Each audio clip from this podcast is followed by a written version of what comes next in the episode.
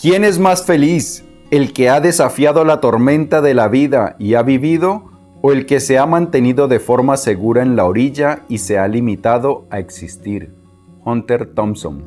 El deseo de seguridad para los seres humanos es un instinto natural. Todos anhelamos cierto grado de seguridad. Mejor dicho, anhelamos mucha seguridad.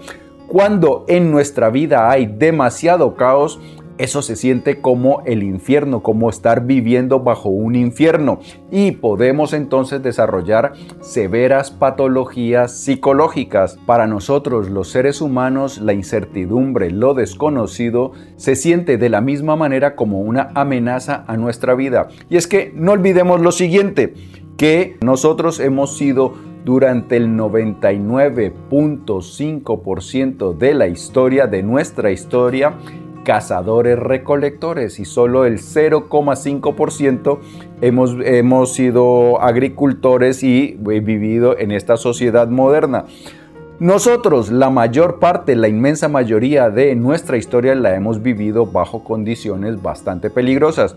Por eso a nuestros antepasados, a nuestros ancestros cazadores recolectores, cuando ellos se adentraban a un lugar desconocido, a un bosque desconocido, pues ahí en ese bosque habían serias amenazas contra su vida.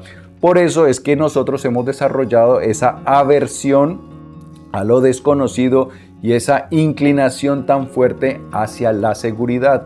Pero hoy nuestras condiciones son muy diferentes y esta aversión nos impide vivir una vida extraordinaria porque si nosotros no estamos dispuestos a correr ningún riesgo, entonces nuestra vida será mucho más pequeña, será mucho más confinada de lo que podría llegar a ser.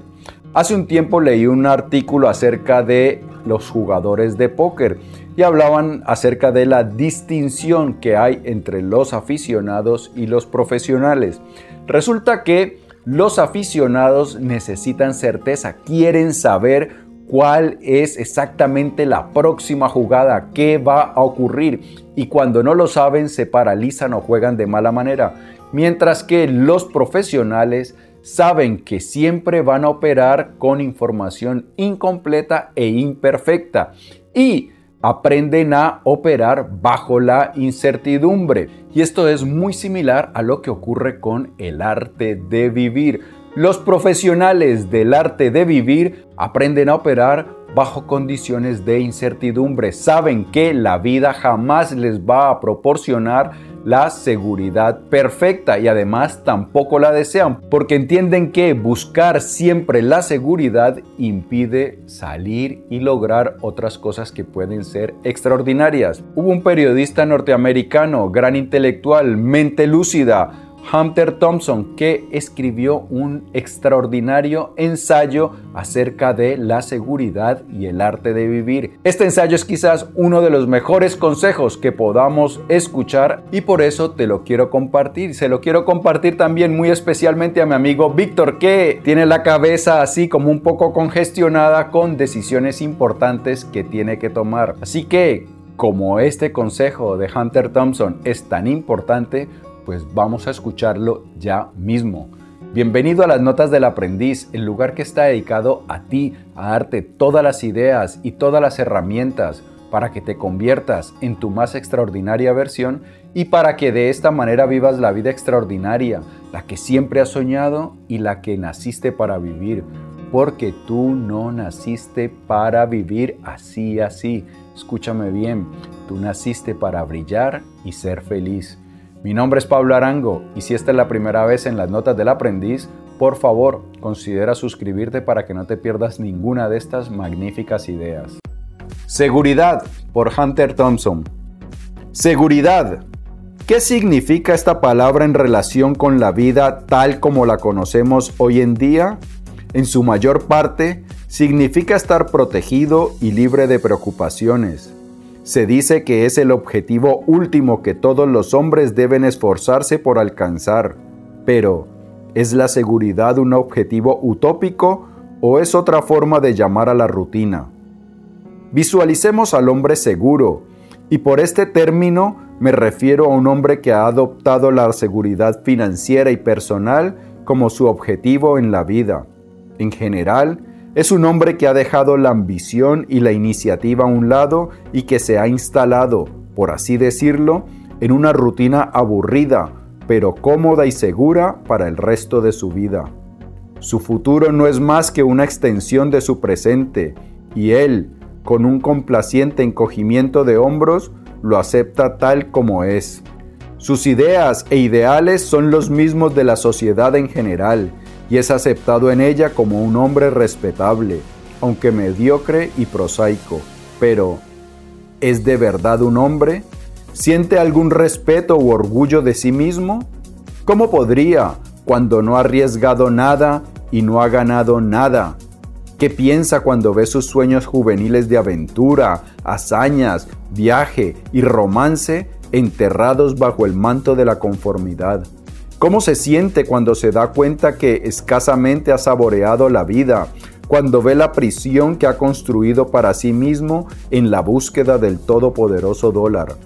Si él piensa que esto es suficiente, muy bien, perfecto. Pero pensemos en la tragedia del hombre que ha sacrificado su libertad en el altar de la seguridad y que desearía poder volver atrás las agujas del tiempo. Es digno de compasión el hombre que no tuvo el valor de aceptar los desafíos de la libertad y no fue capaz de abandonar la comodidad de la seguridad y salir y ver la vida como realmente es y no resignarse a vivirla de segunda mano. La vida le ha pasado por un lado a este hombre y él la ha visto desde un lugar seguro, con miedo de buscar algo mejor. ¿Qué ha hecho excepto sentarse y esperar a un mañana que nunca llegará? Volvamos atrás y busquemos en las páginas de la historia a los hombres que han dado forma al destino del mundo. La seguridad nunca fue asunto suyo. No obstante, vivieron en lugar de existir. ¿Dónde estaría el mundo si todos los hombres hubiesen buscado la seguridad y no hubieran asumido riesgos o realizado las apuestas que, de ganarlas, les habrían otorgado una vida más rica y diferente? Es de esos espectadores, que son la mayoría, de donde proviene la advertencia de que la vida no vale la pena vivirla, que la vida es un trabajo pesado, que las ambiciones de los jóvenes deben dejarse a un lado y vivir una vida que no es sino una dolorosa espera de la muerte. A estos, las únicas emociones que llegan a sus vidas son las que viven a través de libros y películas. Estos son los hombres insignificantes e ignorados que predican la conformidad porque es lo único que conocen.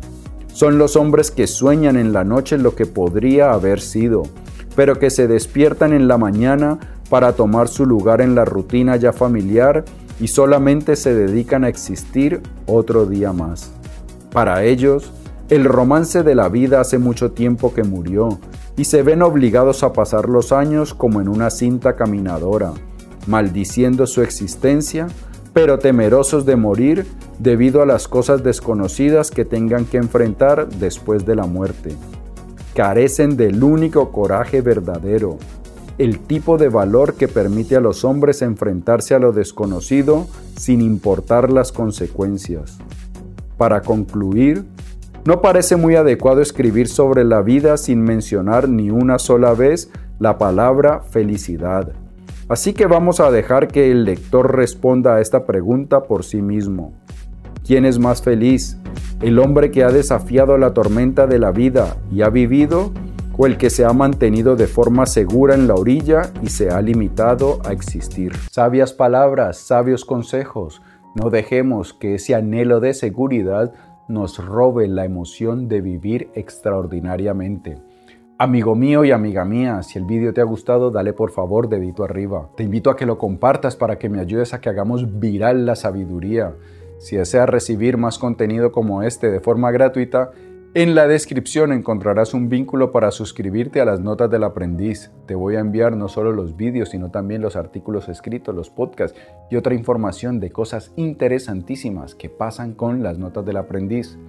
Yo, como todos los días pienso en ti, te prometo que nos vamos a ver prontísimo. Chao.